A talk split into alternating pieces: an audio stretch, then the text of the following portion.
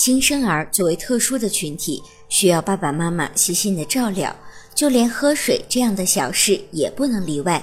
婴幼儿出生时还没有说话的能力，所以还不能告诉新妈妈自己口渴了，这就全靠照看宝宝的人注意观察。如果发现宝宝不断用舌头舔嘴唇时，或者看到宝宝嘴唇发干时，或者在换尿布的时候发现宝宝并没有排尿等，